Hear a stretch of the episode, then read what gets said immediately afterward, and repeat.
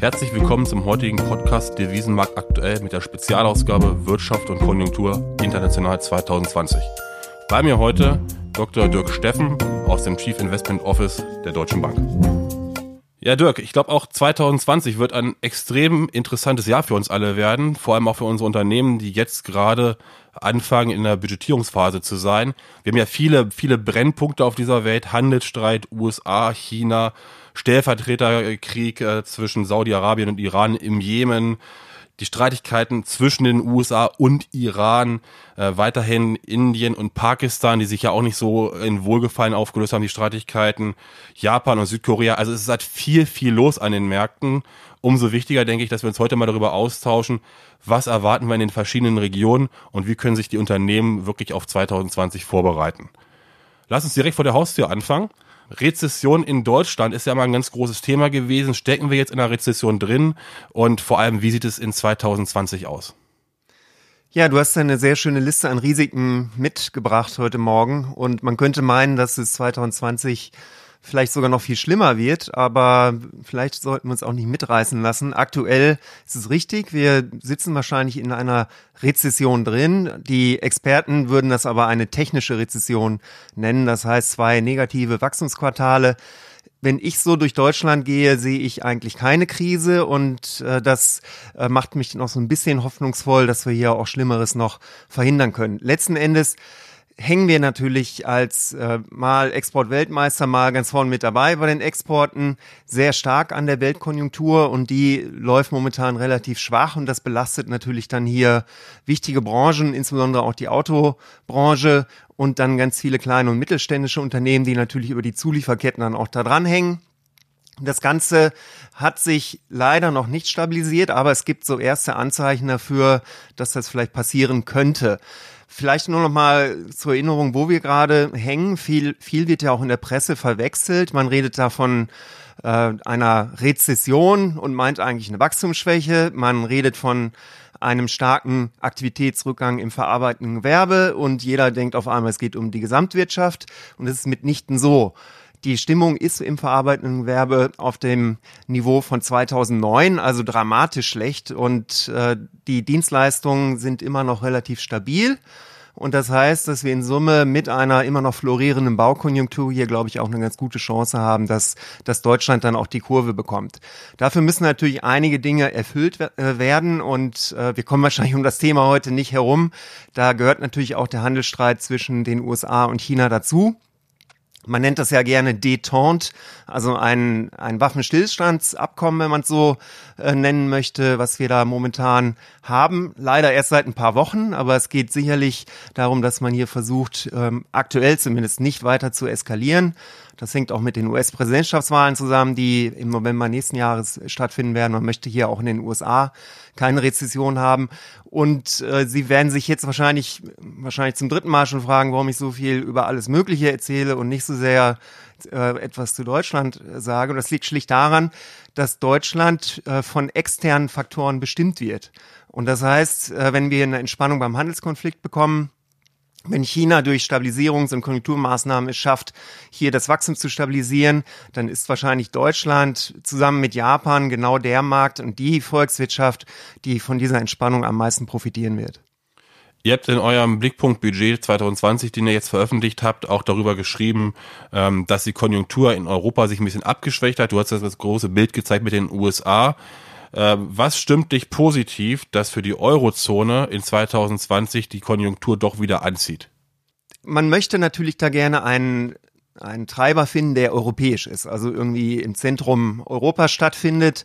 Das ist aber selten der Fall gewesen in der Vergangenheit. Also wir brauchen tatsächlich diese, diese externen Faktoren, die uns hier unterstützen. Letzten Endes steht Deutschland ja für ein Drittel circa der, der Wirtschaftsleistung der Eurozone und wir sind natürlich durch unsere Exportabhängigkeit dann genau von diesen globalen Entwicklungen äh, stark beeinträchtigt worden in den letzten ähm, Quartalen. Also von daher alleine werden wir es wahrscheinlich nicht schaffen. Wenn wir dann äh, das, äh, das Arsenal der Politikmaßnahmen mal durchgehen wollen, dann äh, werden Sie feststellen, dass die Geldpolitik wahrscheinlich so langsam äh, sich ihrer äh, Grenze genähert hat. Also das bedeutet, man kann wahrscheinlich so viel nicht mehr machen über die Geldpolitik. Man hat natürlich jetzt versucht, nochmal äh, hier etwas, zumindest noch ein, zwei Schritte in Richtung Lockerung äh, durchzuführen, aber die Diskussion unter Volkswirten geht ja in die Richtung, dass zunehmend die Fiskalpolitik jetzt einspringen muss. Und das ist, glaube ich, das große Thema für die Eurozone. Ich sage jetzt auch mal Europa. Wir haben natürlich da noch ein paar andere Probleme gerade äh, mit den Nachbarn vor der Tür. Mal sehen, wer dann noch alles zur Europäischen Union dazugehören wird. Aber letzten Endes haben wir diese Staffelübergabe von der Geldpolitik zur Fiskalpolitik, die funktionieren muss. Und das ist insbesondere natürlich in Deutschland problematisch, dadurch, dass wir 2009 die Schuldenbremse eingeführt haben, sodass natürlich auch rein verfassungsrechtlich da gewisse Punkte, und zwar Negativpunkte, in der deutschen Konjunktur erfüllt sein müssen, damit wir hier auch mehr ähm, haushaltspolitisch dagegen wirken können. Da scheint es so zu sein, dass man versucht, äh, Sonderhaushalte einzurichten, beispielsweise ähm, zum Thema Klimawandel, wie man den letzten Endes auch von staatlicher Seite, also vielmehr also die Verhinderung des Klimawandels dann dagegen vorgehen kann. Das wären so Maßnahmen, wo man versucht, außerhalb der Rezession auch fiskalpolitisch aktiv werden zu können. Andererseits, wenn das nicht kommt, dann ist immer noch Deutschland leider reaktiv. Das heißt, man wird nicht im Vorhinein bereits tätig werden, äh, sondern erst, wenn dann letzten Endes die Rezession sich verfestigt hat. Das ist zumindest mal der aktuellen äh, gesetzlichen Situation geschuldet. Wenn wir dann vielleicht noch einen äh, weiter dazu, ist ja nicht nur Deutschland in der Eurozone, der dann zur Fiskalpolitik dazugehört. Hier haben wir sicherlich äh, mit der äh, neuen Führung der, der Kommission durch äh, van der Leyen und auch durch die Staffelübergabe bei der EZB an äh, Frau Lagarde dann ein Team, was da jetzt die nächsten Jahre daran arbeiten kann, wie man hier auch letzten Endes einen gemeinsamen europäischen Weg findet, um auch fiskalpolitisch stärker aktiv zu werden. Und das wäre letzten Endes aus meiner Sicht dann äh, tatsächlich ein ähm, binnenkonjunktureller Auslöser, der Europa hier hoffentlich etwas wieder nach vorne bringen kann. Das heißt, Emmanuel Macron hat ja gesagt gehabt, wir müssen Europa neues Leben einhauchen. Ähm, das heißt, er hat eigentlich primär auch auf, auf Deutschland äh, gezielt. Letztlich auch, was du gesagt hast, aufgrund dieser ein Drittel der Wirtschaftskraft kommt aus Deutschland. Ja, genau. Also ohne Deutschland wird es nicht gehen. Und äh, wir haben, glaube ich, zunehmend ein gemeinsames Verständnis dafür gefunden, dass, dass man auch etwas machen muss, weil eben eingesehen worden ist, dass die EZB so langsam ähm, am Ende der, der weiteren geldpolitischen Lockerung angekommen ist. Also ich glaube, dieser politische Konsensus wird so langsam aufgebaut. Jetzt geht es natürlich in Deutschland dann darum, dass es gar nicht so einfach ist, das umzusetzen. Ich hatte jetzt ähm, die Schuldenbremse schon, schon angesprochen. Da gibt es ja verfassungsrechtliche Hürden, die dann auch genommen werden müssen. Dann weiteres sicherlich die Kapazitäten. Wir haben gerade im Baugewerbe, und da geht es natürlich bei Infrastruktur genau darum, ähm, Kapazitätsengpässe, die jetzt auch nicht über Nacht weggehen werden. Das, also nur als Beispiel, die, äh, die, auch die letzten Babyboomer gehen jetzt so langsam aus der Arbeitskraft, äh, aus der arbeitenden Bevölkerung in die Rente und das sind no normalerweise die höher qualifizierten ähm, Arbeiter im Baubereich und deswegen haben wir hier einfach auch ein Problem, dann selbst wenn das Geld äh, zur Verfügung gestellt wird, das auch umzusetzen. Dazu kommt dann sicherlich noch der Faktor, dass wir Stichwort Elektrifizierung ähm, des, äh, des Verkehrs und ähnlichen auch hier große bauintensive Infrastrukturmaßnahmen vornehmen werden müssen. Und äh, dann haben wir natürlich das, das alte deutsche Problem, dass einfach auch Baugenehmigungsverfahren und ähnliches viel zu lange dauern und ineffizient immer noch ablaufen. Also das heißt, dass selbst wenn der politische Wille da ist, dass man wahrscheinlich hier nicht allzu viel ähm, erwarten sollte. Das ist etwas, was auf lange Jahre geplant wird, aber ich glaube, wir sind da auf den ersten guten Wegen angelangt, dass es auch äh, gelingen kann. Du hast äh, vorhin kurz angesprochen, vor der Haustür von der Eurozone, der, der Eurozone ähm, auf Großbritannien gezielt. Lass uns vielleicht zwei, drei kurze Sätze über Großbritannien sagen. Ist ja so viel Bewegung drin aktuell im Sinne von äh, No Deal, Brexit, Brexit verschieben, wie auch immer. Ähm, es ist mal schwierig, in die Glaskugel da reinzugucken, aber was würdest du sagen, Großbritannien, die Wirtschaft so auf Sicht von, von zwölf Monaten inklusive eventuell Leitzinsanhebung? Gut, ich meine, mein Lieblingszitat zum Thema Brexit ist äh, Brexit will take 10 years. Ja, das kam von einem Brüsseler Funktionär äh, vor ein, zwei Jahren. Und jetzt sind wir bei dreieinhalb Jahren. Mal sehen, wie lange es noch dauert. Selbst wenn man sich einigt, kann das ja immer dann noch äh, zu erheblichen Übergangsperioden führen. Und äh, außerdem ist momentan wieder fast alles offen inklusive zweites Referendum, Neuwahlen etc. pp. Das überlassen wir jetzt mal der Tagespresse. Wir werden ja auch zeitnah jeweils äh, publizieren äh, zu diesen Themen, wenn sich hier tatsächlich etwas Nachhaltiges äh, feststellen lässt. Was ähm, sich gezeigt hat über die letzten Jahre ist, dass äh, die, die britische Wirtschaft zwar langsamer gewachsen ist als die Eurozone, aber man hat doch noch ähm, das Schlimmste verhindern können. Also wir sind bis jetzt nicht in eine Rezession gefallen. Wenn man jetzt aber sagt, naja, war ja alles gar nicht so schlimm, ist es wahrscheinlich äh, verfehlt, weil äh, letzten Endes das meiste Konsum getrieben worden ist und äh, die Investitionen wurden über die letzten zwei Jahre stark zurückgefahren. Und das ist natürlich ein großes langfristiges Problem nach vorne blickend. Ich sage jetzt einfach mal Stagflation als Risiko, also Unterinvestitionen und äh, steigende Löhne so, sowie ein konsumgetriebenes Wachstum hat natürlich das Potenzial dazu, dass wir vielleicht sogar in ein etwas höher inflationäres äh, Gewässer äh, kommen und das letzten ist trotz, trotzdem das Wachstum schwach ist. Und das wäre natürlich eine Situation, die besonders problematisch dann für die Bank of England wäre, weil man dann vielleicht dazu gezwungen ist, hier vielleicht sogar auch nochmal die, die Leitzinsen anzuheben, obwohl das Wachstum das eigentlich gar nicht hergibt. Ähm, was wirklich äh, das Wahrscheinlichste immer noch ist, ist ein weiterer Delay, also eine Verschiebung und äh, vielleicht sogar ein Deal, wenn er denn verabschiedet wird von vielleicht einer neuen Regierung dann in dem Fall schon. Aber das nimmt natürlich die Dramatik aus, aus diesem Thema raus und das führt auch dazu, dass das Fund dann durchaus sich noch stabilisieren kann in den nächsten Wochen und Monaten das gro große Thema in 2019 hattest du am Anfang auch angesprochen, Handelsstreit USA-China. Jetzt habe ich beim Durchlesen eurer Publikationen gesehen, Euro-Dollar-Prognose für zwölf Monate steht weiterhin bei 1,15. Ihr erwartet, sag ich mal, Schwankungen irgendwo zwischen 1,10 bis 1,20. Wie kommt ihr auf diese Prognose? Ähm, warum gehen wir nicht davon aus, beispielsweise der Dollar deutlich fester wird? Also das, das hat man ja gesehen, dass immer wenn, äh, wenn es tatsächlich auch auf den globalen Aktienmärkten, also auf den Kapitalmärkten insgesamt zu einem Risk-Off kommt, also das heißt, die Anleger sind nicht mehr bereit, Risiken einzugehen oder weniger Risiken einzugehen, dann hat das äh, fast wie im Lehrbuch dazu geführt, dass der US-Dollar seine sichere Hafenfunktion erfüllt hat. Der Dollar ist ja auch dieses Jahr weiterhin stark hat ähm, ja gegenüber dem, dem Euro circa drei Prozent aufgewertet beispielsweise. Und äh, ich würde vermuten, dass das auch nach vorne blickend so weitergeht. Also immer wenn wir Stressphasen bekommen, sei es jetzt durch Wachstumsenttäuschung, durch politische Entwicklung, geopolitische Ereignisse, würde ich diesen Safe Haven Flow, also zurück in Dollar Assets, auch wieder erwarten. Allerdings äh, ist, ist in unserem Basisszenario, und das gebe ich zu, da muss, da ist noch ein, Stück weit Hoffnung mit dabei, gehen wir davon aus, dass ähm, genau dieses Großthema Handelskonflikt vielleicht mal für zwölf Monate, anderthalb Jahre auf Eis gelegt wird, weil wir im November 2020 die Präsidentschaftswahlen in den USA haben. Und Donald Trump ist sicher nicht darin interessiert, äh, über die jetzt schon ausgeprägte Schwäche im verarbeitenden Gewerbe in die Rezession zu rutschen.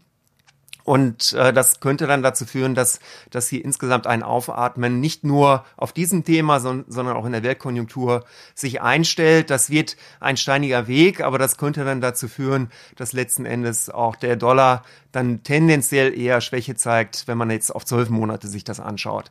Ähm, eine große Schwäche erwarten wir nicht, weil wir nicht davon ausgehen, dass sich hier komplett unsere Probleme, Probleme, die wir aktuell haben, lösen lassen. Und deswegen sind wir da jetzt auch nicht mit einer 1,20, 1,25, 1,30 unterwegs.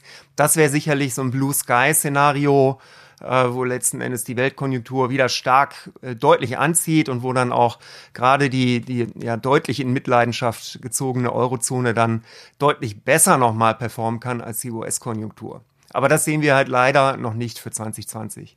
Das hängt ja alles auch wieder mit den Chinesen zusammen. Das BIP-Wachstum 2019 in China knapp über sechs Prozent äh, rückläufig gewesen. Natürlich muss man auch sagen, auf welchem Level man sich aktuell befindet. Ähm, viele denken ja immer, das BIP-Wachstum ist deshalb etwas schwächer gewesen oder ist schwächer geworden, ähm, weil aufgrund des Handelsstreits die externe Nachfrage gar nicht so hoch ist. Ähm, ihr schreibt aber, die Binnennachfrage ist eigentlich das ganz große Problem gewesen in 2019. Wie sieht das in 2020 aus und werden wir in 2020 das BIP-Wachstum in China auch über sechs Prozent wieder sehen? Ja, vielleicht die schlechte Nachricht vorweg. Wir glauben nicht, dass wir die sechs vor dem Komma sehen nächstes Jahr. Wir glauben, das ist ähm, jetzt fast schon lustig, 5,9 könnten es werden. Ja, also das ist dann fast so exakt geplant, wie das die Chinesen selber machen, wenn sie versuchen, ihre Konjunktur zu steuern. Also das, das ist letzten Endes das Gleiche. Ja, ob man 6,0 oder 5,9 oder 6,1 da drauf schreibt, das ist natürlich ein psychologischer Faktor. Und insbesondere für die Finanzpresse ist es ein psychologischer Faktor, weil ich immer noch der Meinung bin, dass es völlig normal ist und gut ist, wenn China langsamer wächst über die nächsten Jahre. Dadurch, dass man ja 2020 das selbstgesteckte Ziel sehr wahrscheinlich erreichen wird, nämlich die Verdoppelung des Bruttoinlandsprodukts äh, in, seit 2010. Und dann muss natürlich China auch viel schwächer wachsen als im Vergleich zu vor zehn Jahren. Sonst äh, wäre das sicherlich nicht nachhaltig. Und das haben die Chinesen, glaube ich, deutlich besser verstanden als viele externe Beobachter der chinesischen Konjunktur. Das Ganze läuft stark unter dem Thema Transformation wenn man sich die Emerging Markets der letzten 40, 50 Jahre anschaut, haben es halt immer mal wieder einige geschafft, so auf 60, 70 Prozent des Wachstumsniveaus beziehungsweise der Wirtschaftsleistung der Industrieländer zu kommen, um dann wieder abzuflachen. Also das äh, ist insbesondere Rohstoffnationen so gegangen, dass man gedacht, gedacht hat, gut, die letzten 10, 20 Jahre, die kann ich sofort schreiben und wachse einfach so weiter, was dann jeweils nicht passiert ist. Und ich glaube, daraus hat China gelernt und man hat verstanden, dass man äh, in der zweiten Phase des Catch-up-Prozesses in Richtung Industrienation einfach anders wachsen muss. Und das ähm, würde jetzt wahrscheinlich den Rahmen hier etwas sprengen. Vielleicht können wir ja noch mal einen Podcast zum Thema neues China, Transformation äh, bis 2030 oder so auflegen. Aber die wichtigsten äh, Aspekte sind sicherlich, dass eben genau die Binnenkonjunktur gestärkt werden soll, dass man weniger über den Außenhandel wachsen will. Und das hat jetzt in den letzten ein, zwei Jahren tatsächlich dazu geführt, dass äh, sich das normale Muster der, der chinesischen Konjunktur und des Außenhandels gedreht hat. Also das heißt, wenn es eine Wachstumsschwäche gibt, auch weltweit, dann brechen in der Regel die Importe stärker ein als die Exporte, sodass dann die Leistungsbilanz tatsächlich auch positiv ähm, wieder sich, sich zeigt, aus schlechten Gründen in dem Fall und umgekehrt. Und äh, das ist aus meiner Sicht darauf zurückzuführen, dass man versucht, dieses ostasiatische Wachstumsmodell, das so erfolgreich war für China, ähm, letzten Endes umgestellt hat. Das, wenn man das noch ein bisschen mit Anekdoten, Beispielen äh, verdeutlichen möchte, könnte man sich beispielsweise mal den Gesundheitssektor angucken. Äh, das äh, ist fast schon logisch mit einer Mittelschicht, die inzwischen 300 Millionen Menschen ausmacht, dass das halt viel wichtiger ist als vor 10, 20 Jahren noch. Das sind so Sektoren, die stark wachsen werden. Vielleicht ähm, erlaubst du mir noch einen Hinweis auf den Deal, den es vielleicht jetzt gibt zwischen den USA und China. Da sind natürlich einige Dinge daran geknüpft und einer ist sehr wahrscheinlich die noch viel schnellere Öffnung der chinesischen Finanzmärkte wo dann auch US-Finanzdienstleister äh, letzten Endes stärker und leichter in den chinesischen Markt hineinkommen können. Also es wird zumindest von der amerikanischen Seite gefordert.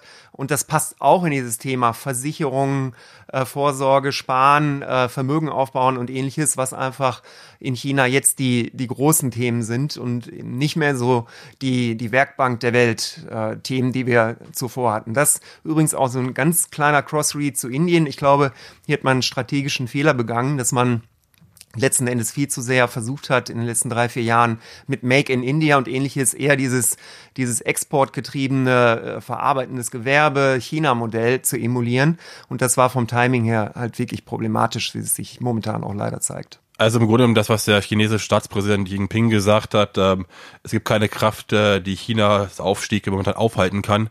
Ähm, das kann man so unterstreichen gerade. Gut, also es wird, ich glaube, die Amerikaner versuchen es momentan äh, auf unterschiedlichste Art. Die, die Zölle sind eine Sache, das, das kann man, glaube ich, verkraften. Der, der sich anbahnende Technologiekonflikt, das heißt sich anbahnende, der, der schon ausgebrochene Technologiekonflikt zwischen den USA und China ist, glaube ich, deutlich wichtiger. Hier geht es ja darum, äh, letzten Endes auch den Einfluss äh, Chinas einzudämmen, ein Stück weit. Wir haben dann auch aus geopolitischer Perspektive da ähm, größere Proble Probleme aus meiner Sicht durch den ähm, ja, sehr disziplinierten Ausbau der Seidenstraße, wenn ich es jetzt mal so verkürzt äh, ausdrücken darf, wo natürlich auch der geopolitische Einfluss Chinas äh, permanent ausgebaut wird. Und das ist auch, wird definitiv nicht in allen politischen Lagern im Rest der Welt als positiv empfunden. Also von daher gibt es, glaube ich, schon Bestrebungen, ähm, den Einfluss und den, den Aufstieg Chinas äh, zu der großen äh, Supermacht dann vielleicht doch wieder einzudämmen. Deswegen erwarten wir auch über die nächsten Jahre und Jahrzehnte, muss ich, glaube ich, sagen, dass auch diese Neuordnung der der Weltwirtschaft, was aktuell Deglobalisierung heißt. Vielleicht gibt es auch wieder eine Reglobalisierung ähm, irgendwann mal wieder. Das wird uns wahrscheinlich jahrelang beschäftigen, dieses Thema. Das heißt, zwölf Monatssicht Euro Remimbi, wo, wo sehen wir das? Das ist sehr, sehr taktisch aus meiner Sicht. Ne? Also wir reden jetzt ja darum, äh, wo steht China denn 2030 und ähnliches. Das, äh, das interessiert die Devisenmärkte letzten Endes dann, dann wenig für 2020. Sollte man aber im, im Hinterkopf behalten, wenn man auch strukturell investiert und sich ja auch für längere Zeit äh, binden möchte, was ja bei Unternehmen in der Regel auch der Fall ist. Auf zwölf Monate sind wir jetzt äh, vor ein, zwei Wochen optimistischer geworden. Und das liegt genau an diesem Mini-Deal, den man da äh, zumindest mal versucht zu verabschieden ähm, das hat ja ganz konkret dazu geführt, dass jetzt die Mitte Oktober veranschlagten Erhöhungen für Strafzölle ausgesetzt worden sind. Äh, die Chinesen importieren mehr Agrargüter. Das ist, by the way, auch äh, der der traurige Unterschied. Also in China geht es viel um Technologie und Finanzdienstleistungen und ähnliches. Und in den USA redet man eigentlich hauptsächlich über, über den Agrarsektor. Ähm, das nur so als Schmankerl am Rande. Aber die, ähm, das hat letzten Endes unsere Volkswirte dazu geführt, äh, hier eine leichte Renminbi-Stärke äh, in das, in das Prognosewerk jetzt reinzumalen, weil wir halt glauben, dass, dass es tatsächlich dazu kommen kann, dass man jetzt zumindest mal die Füße stillhält für, für einige Monate. Da möchte ich aber nicht verschweigen, dass das ebenso mit, mit größeren Volatilitäten zusammenhängen kann oder in Einklang steht weiterhin. Ähm, das ist, glaube ich, wichtig, dass man daran denkt. Ähm, kein Mensch behauptet, dass jetzt alles gelöst wäre bis November 2020. Wir haben beispielsweise im März den äh, Super Tuesday, wo die Demokraten dann äh, sich letzten Endes auf einen Kandidaten für die Präsidentschaftswahlen einigen. Und wenn man sich dort die Kandidaten anschaut, gibt es durchaus einige, die die sehr protektionistisch sind, ja, vielleicht nicht unbedingt nur im Hinblick auf China, obwohl sicherlich ähm, beim, äh, beim Thema China der größte Konsens in der US-amerikanischen Bevölkerung äh, herrscht, vorherrscht. Und das heißt natürlich, dass das dann immer mal wieder im Zuge des Wahlkampfs, der aus meiner Sicht wahrscheinlich kein angenehmer Wahlkampf werden wird, äh, dann auch wirklich immer mal wieder zu, zu einem zu äußerster Verunsicherung äh, führen kann zwischendurch. Aber auf zwölf Monatssicht, glaube ich, ähm, hat der Renminbi die Chance, hier leicht stärker zu gehen. Lass uns in Asien bleiben, lass uns Richtung Japan gucken. Gerade in Deutschland ist ja immer diese Angst vor japanischen Verhältnissen, äh, wenn man sich überlegt, äh, wie lange es in Japan schon negative Zinsen gibt. Jetzt hat die japanische Regierung eine Mehrwertsteuererhöhung äh, angekündigt, mit durchgeführt von zwei Prozent. Welche Auswirkungen wird das auf die japanische Konjunktur in 2020 haben und vor allem auch, ähm, welche geldpolitischen Mittel stehen überhaupt zur Verfügung? Weiß nicht, ob du schon mal in Japan warst. Also ich habe das, das Gefühl, dass das vielleicht gar nicht so schlecht ist, die Japanisierung der Eurozone, weil es Japan ja nicht schlecht geht. Wenn man sich dann anschaut, dass äh, das äh, Wachstum letzten Endes das Bruttoinlandsprodukt pro Kopf, ja, das ist ja das, was eigentlich relevant ist, äh, über die letzten Jahre deutlich stärker gelaufen ist als beispielsweise in den USA und an vielen anderen Ländern, dann sieht das schon wieder ganz anders aus. Man hat halt letzten Endes den demografischen Faktor mit drin, so dass insgesamt natürlich das Wachstum eher so zwischen 0 und 1 liegt, wahrscheinlich auch auf Jahre hinaus gesehen. Andererseits ist die Arbeitslosenquote extrem niedrig.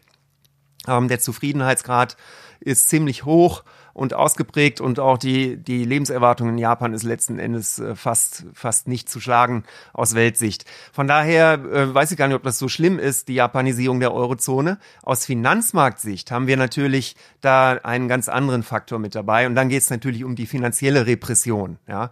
Und das sind so, so Faktoren wie Niedrig- bis Negativzinsumfeld für immer, die starken Belastungen für den Bankensektor, äh, wenn Sie sich die japanischen äh, Bankaktien anschauen, die kommen seit Jahren nicht von der Stelle. Das sind natürlich auch alles Themen, die wir hier in der, in der Eurozone letzten Endes haben. Von daher würde ich da eine, eine klare Unterscheidung machen wollen äh, zwischen dem Schreckgespenst Japanisierung aus Finanzmarktsicht und äh, aus der realwirtschaftlichen Perspektive.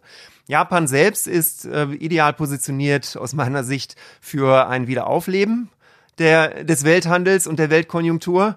Vielleicht kann man es ja auch mal positiv äh, formulieren. Und das hat man jetzt auch in den letzten Wochen gesehen, dass auch der japanische Aktienmarkt dann äh, deutlicher äh, angesprungen ist als andere Märkte. Aber man ist natürlich gerade auch über äh, von daher gibt es eine gewisse Ähnlichkeit zu Deutschland. Äh, sehr spezialisierte ähm, Unternehmen und Hersteller, gerade im Industriesektor, ist man prädestiniert dafür, dass man auch die Großthemen wie Automatisierung, was ja auch in China das Großthema zunehmend wird, äh, dass man das ideal bedienen kann. Und deswegen ähm, wäre ich da gar nicht so pessimistisch für die japanische Volkswirtschaft. Der Yen selber fungiert weiterhin als Parade-Absicherungsinstrument in globalen Anlageportfolien. Und das äh, führt dann letzten Endes dazu, dass man so ähnlich wie beim Dollar dann auch einen Safe Haven Flow, also die Flucht in den sicheren japanischen Hafen in dem Fall, äh, dann sieht, wann immer es Rückschritte bei der Konjunktur oder auf der geopolitischen ähm, Ebene dann, insbesondere in Asien natürlich dann, dann äh, das sieht. Ähm, wir haben, bezweifeln, dass, dass die Bank of Japan schon so weit ist, noch aggressiver vorzugehen. Ja, man diskutiert das offen, äh, was so das nächste sein könnte. Ähm, Japan war ja schon immer der Vorreiter für unkonventionelle geldpolitische Maßnahmen. Wir haben ja das QE erfunden, also die Staatsanleihekäufe und ähnliches, was aus meiner Sicht weltweit nicht funktioniert hat. Aber gut, jetzt haben wir halt äh, einige äh, Billionen äh, US-Dollar auf den Bilanzen der Zentralbanken liegen und immer noch keine Inflation. Äh, aber gut, das von daher ist der der Erfolg zumindest mal überschaubar dieser unkonventionellen Maßnahmen.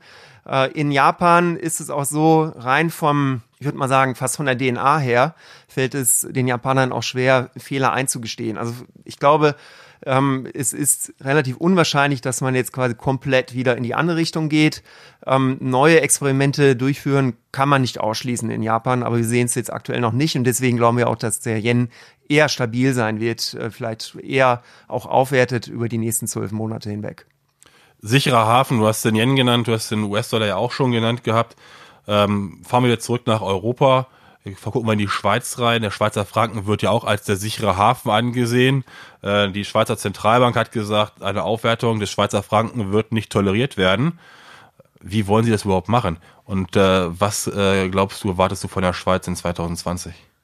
Also die Schweiz, wenn, äh, wenn Sie das interessiert, können Sie sich ja mal die letzten 40, 50 Jahre Devisenmarktinterventionen oder, oder ähnliches in der Schweiz mal anschauen. Es hat nie funktioniert. Ja.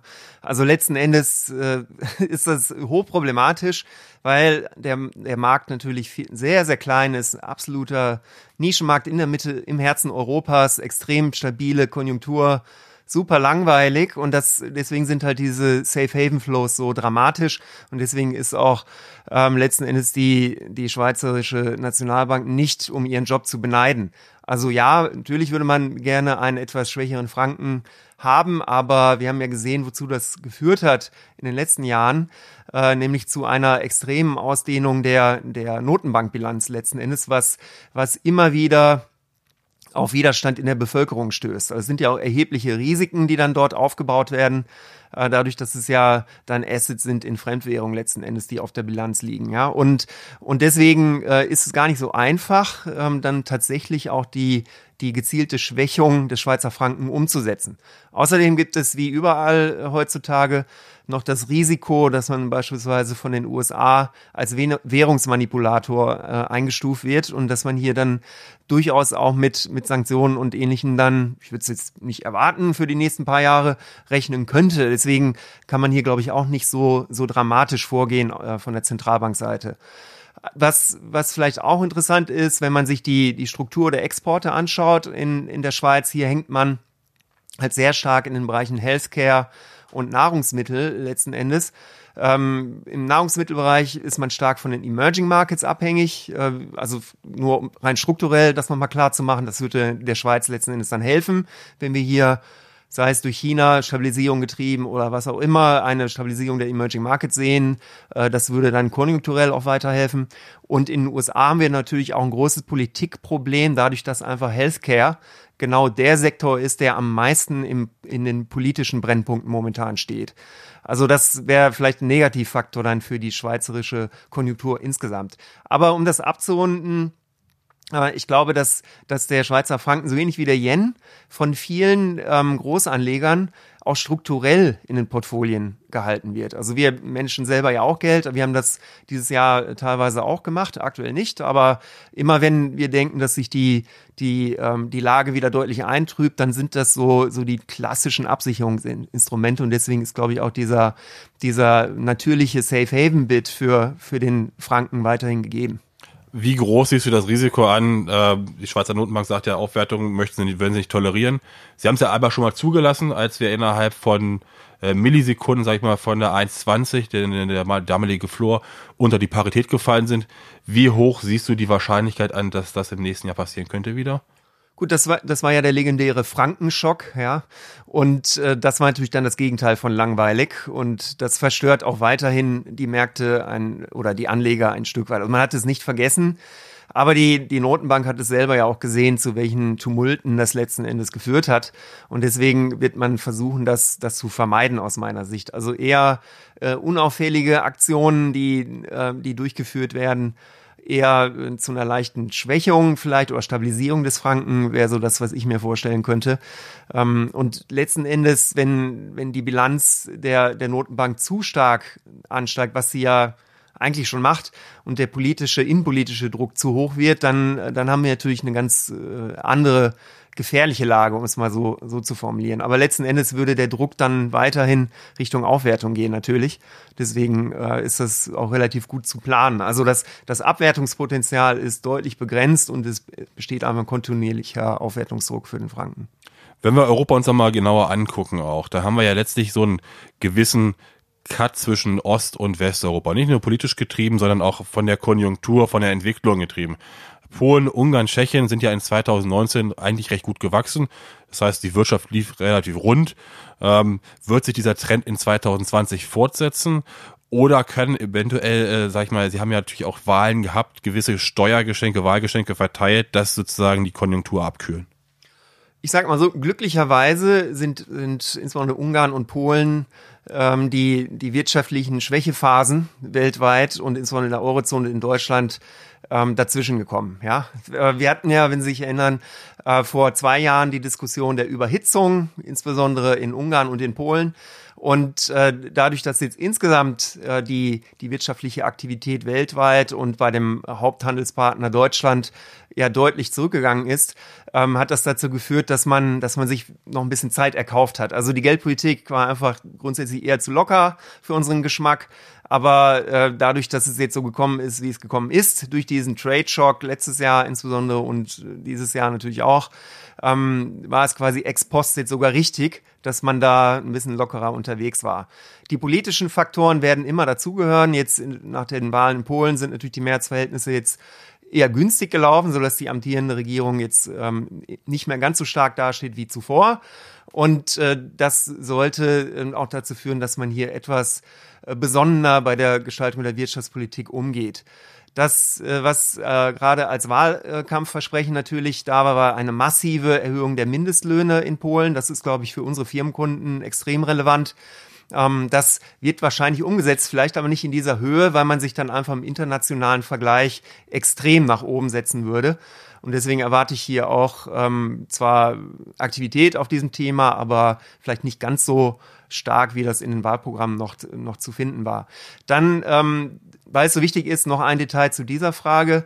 Ähm, muss man sich auch darüber ähm, Gedanken machen, wo eigentlich dieser Mindestlohn relevant ist. Und das ist äh, eher im, in, in Ostpolen der Fall und äh, letzten Endes im, im Hotel, im, also im Dienstleistungssektor, wohingegen halt in den, in den verarbeitenden Gewerbestandorten äh, man sowieso schon weit von den Mindestlöhnen entfernt ist. Von daher ist, glaube ich, dieses Problem jetzt auch vielleicht nicht so groß, wie man sich das äh, vor den Wahlen noch vorgestellt hat. Ansonsten ähm, muss, sieht es für sowohl für Polen und die Tschechische Republik und Ungarn recht gut aus. Man hat es geschafft über die letzten Jahre, äh, sich zunehmend zu entkoppeln. Also ich möchte auf keinen Fall behaupten, dass man unabhängig von, von der Eurozonenkonjunktur agieren könnte. Aber man hat es geschafft, eine relativ starke Binnenkonjunktur aufzusetzen.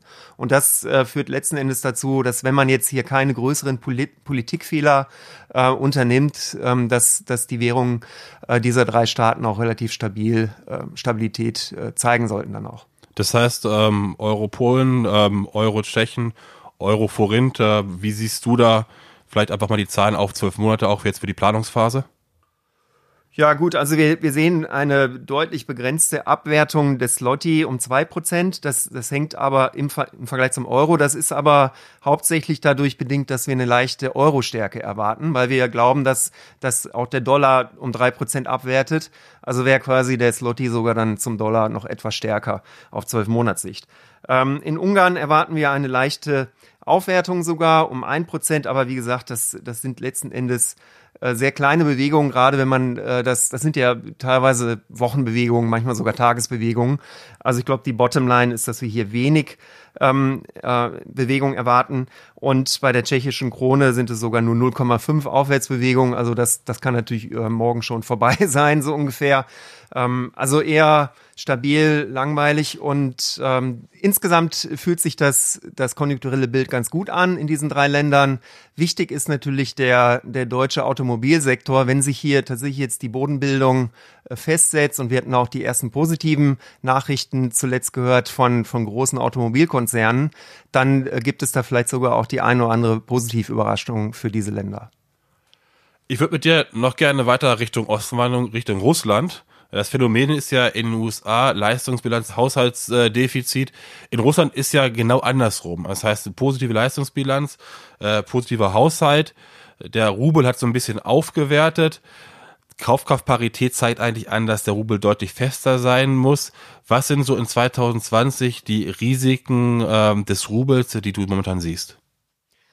Also ich persönlich, wenn ich das mal so formulieren darf, bin eigentlich relativ optimistisch äh, für Russland und der der Rubel hat dieses Jahr auch nicht nur ein bisschen aufgewertet, sondern äh, dramatisch, ja. Und das das ist äh, vielleicht auch der Tatsache geschuldet, dass ähm, es keine weiteren Sanktionen gab, letzten Endes, dass auch dieses ganze Politikthema sich beruhigt hat. Und dann hat man es aus meiner Sicht auch sehr geschickt durchgeführt die letzten Jahre, ähm, den letzten Endes den Ölpreis von dem Haushalt ein Stück weit zu entkoppeln über letzten Endes budgetäre Maßnahmen, äh, dass, dass ein Großteil der ja, Windfall Profits bei steigenden Ölpreisen dann auch in den, in den Wealth Fund Russlands hineingeht, sodass man hier auch jetzt ein Polster aufgebaut hat, um in Krisenzeiten dann besser agieren zu können. Ja, ist schon richtig, dass das, das Wachstum äh, sehr niedrig ist und dass auch insbesondere äh, die Politik hier deutlich mehr sehen möchte aber es äh, hat sich doch zumindest in den letzten zwölf Monaten gezeigt, dass Stabilität in Russland möglich ist.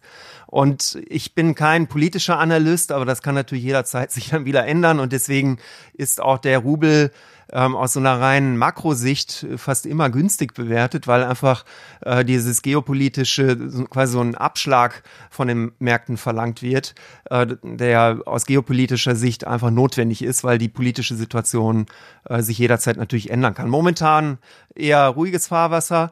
Ähm, der Ölpreis selbst, wir glauben halt nicht, dass, dass er sich äh, sehr stark nach, nach oben entwickeln kann, die nächsten zwölf Monate. Im Gegenteil, wir haben eher ein Überangebot an Öl. Das liegt natürlich viel an Schieferöl-Dingen in den USA und ähnliches. Aber das, das heißt, dass, dass wahrscheinlich auch die Wachstumsaussichten nicht total gut sind für Russland. Aber wir sehen auch keine größeren Abwärtsrisiken. Wir gehen ins, insgesamt von einer leichten Aufwertung des Rubel um etwas mehr als drei Prozent zum Euro aus. Lass uns nochmal über Kanada, Australien und Neuseeland sprechen, den sogenannten Dollarblock, die ja relativ ähnlich aufgestellt sind. Sie haben relativ starke Immobilienpreise, hohe Immobilienpreise, eine sehr hohe Haushaltsverschuldung. Ähm, was erwartest du auf, äh, in Bezug auf das Wachstum für diese drei Länder in 2020 und vielleicht auch so eine Idee, was erwartest du von den äh, Zentralbanken dort? Also vielleicht fangen wir mal mit dem äh, kleinsten an, mit Neuseeland. Da fällt den meisten und mir eigentlich auch immer wenig dazu ein. Also sicherlich ein, ein, tolles Land. Da ist irgendwie die Milchproduktion relevant und ähnliches. Die hängen einfach auch an Australien dran. Aber es ist äh, insgesamt sieht es da nicht so schlecht aus. Äh, das Wachstum dieses Jahr 2,7 Prozent, nächstes Jahr 3,1 Prozent. Die Inflation sollte leicht ansteigen von 1,4 auf 1,9 Prozent. Ähm, wir glauben allerdings, dass es im Vergleich zum Euro, der wie gesagt leichte Stärke zeigen sollte in diesem Entspannungsszenario, was wir ja für die nächsten zwölf Monate sehen, ähm, eine leichte Abwertung von knapp zwei Prozent des Kiwi. Das äh, ist äh, dadurch bedingt, äh, dass wir ähm, strukturell einfach in Neuseeland so ein paar Faktoren sehen, die, die vielleicht dazu führen könnten, dass, ähm, dass man zwar das, den Immobilienmarkt im Griff hat, aber das relativ hohe Leistungsbilanzdefizit führt dazu, dass, dass hier zumindest mal keine besonders großartige Stärke für den Kiwi zu erwarten ist. Viel spannender ist dann aus meiner Sicht Australien. Ähm, hier haben wir es tatsächlich mit dem 29. Jahr der Expansion zu tun, also rezessionsfreie freie Jahre. Und äh, das ist dann äh, schon fast die letzten 10, 15 Jahre, seit ich das Land äh, beobachte, immer mal wieder ähm, ganz, ganz lustig und spannend geworden, wenn man halt über die, die Mutter aller Hardlandings redet und so. Also wenn es halt so richtig knallt, dann halt in Australien. Jetzt sind die Immobilienpreise äh, zu, etwas zurückgekommen, aber immer noch hat man natürlich sehr, sehr hohe Immobilienpreise. Die, viele australische Städte sind da immer noch oben in den Rankings mit dabei. Aber es sieht äh, so aus, als hätte man jetzt hier das Schlimmste zumindest mal abwenden können. Also eine Stabilisierung auf etwas niedrigerem Niveau. Ähm, die Arbeitslosenquote ist weiterhin e etwas erhöht und deswegen möchte die Politik hier mit der neuen Regierung auch da natürlich einiges machen, fiskalpolitische äh, Programme auflegen, damit es auch weitere äh, gute Wachstumsjahre für Australien geben kann. Ähm, vielleicht der noch ganz interessant. Ähm, Australien wird von manchen Analysten als eigentlich einer der großen Gewinner äh, des Handelskonflikts mit China äh, gesehen, weil China letzten Endes als Gegenmaßnahme natürlich Konjunkturmaßnahmen äh, erhoben hat und dann äh, hat beispielsweise, wenn Sie sich mal den Eisenerzpreis angucken, der ist ja extrem angesprungen ähm, ähm, gerade im ersten Halbjahr diesen Jahres. Und das hat natürlich dann den, den Rohstoffsektoren in Australien deutlich weitergeholfen. Also in Summe sieht es da auch nicht so schlecht aus. Das äh, Wachstum aktuell 2,4. Wir glauben sogar, dass es auf 2,7 Prozent äh, hochgehen kann.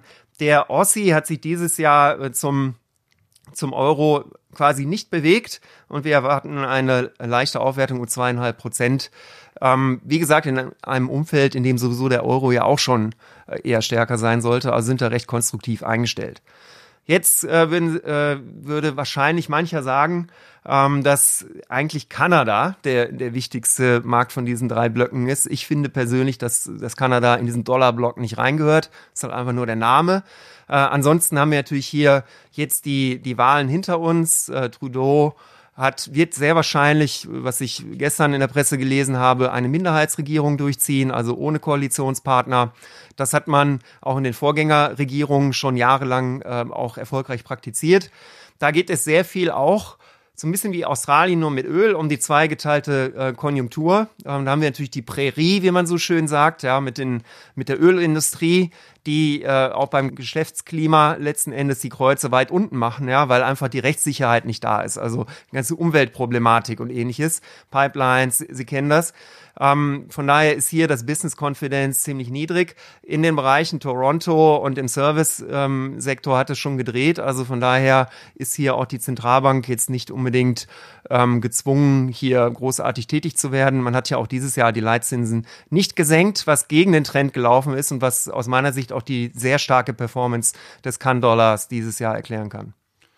Du kommst nicht drum herum. Äh, wir müssen am Schluss über Zentralbankpolitik sprechen. Du hast viele Sachen schon angesprochen, vielleicht aber noch einmal zusammenfassend. Was sind so die großen Zentralbanken, von denen du ausgehst, die in 2020 den Leitzins senken werden, beziehungsweise den Leitzins anheben werden? Letzten Endes ist das ein bisschen gemein, ja. Also man macht als Zentralbanker in der Regel das, was die Fed macht, ja. Also die USA geben weiterhin die Marschrichtung vor.